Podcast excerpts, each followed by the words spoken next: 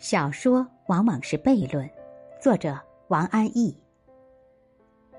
我初始的阅读大多是童话和民间传说。德国的格林童话中有一则故事，说的是一个力大无穷的傻子。有一天，他跑到邻国去，看见城门上贴着告示，说城堡里有怪物作祟，很多勇士信心满满的进去，不是落败而逃，就是被怪物吃掉。没有一个人能成功征服怪物。国王非常不安，于是发出告示，许诺谁能征服怪物夺回城堡，他就把公主嫁给谁。这种模式的故事有很多，包括意大利歌剧《图兰朵》和中国戏曲《西厢记》，只是结尾各不相同。《西厢记》是老太太毁约了，这个童话故事则很朴素。傻子斩杀怪物，天下太平。国王立刻兑现承诺，把公主嫁给他。公主对他并没什么不满，也不觉得他傻，只纠结一件事，就是他不懂得害怕，任何事情都不能使他怕得发抖。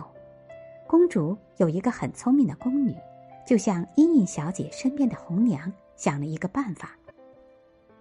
她在严冬寒冷的早上。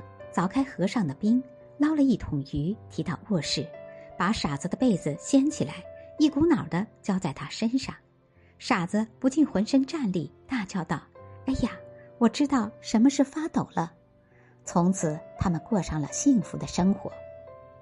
德国童话作家格林兄弟小时候只觉得故事有趣，后来想起来，这有趣里藏着许多隐喻。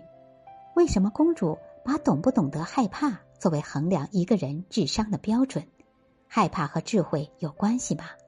过度解读一下，又似乎有关系。中国人不是讲求敬畏天地吗？再者，如果这傻子是有智慧的，懂得害怕，那么他就不可能征服怪物，娶到公主。这么一来，故事不是没有了吗？所以他必须是一个傻子。这是一个悖论。小说往往都是悖论。童话是很有意思的。意大利作家卡尔维诺收集编纂过一部意大利童话，其中一个故事说的是野兔和狐狸。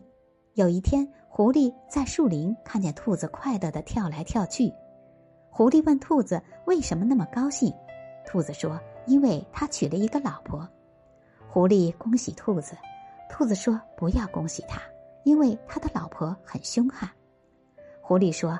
那你真可怜，兔子说：“不，也不要同情他，因为他的老婆很有钱，带给他一栋很大的房子。”狐狸再道恭喜，兔子又说：“不要恭喜他，因为房子已经被一把火烧掉了。”狐狸说：“可惜，可惜。”兔子说：“也别觉得可惜，因为他那凶巴巴的老婆也被一起烧死了。”我们写小说常常是这个样子。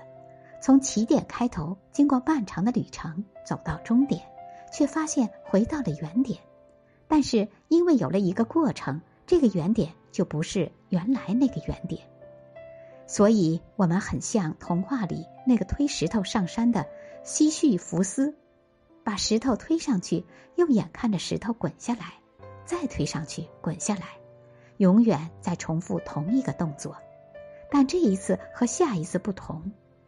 就是那句哲言：“人不能两次踏进同一条河流。”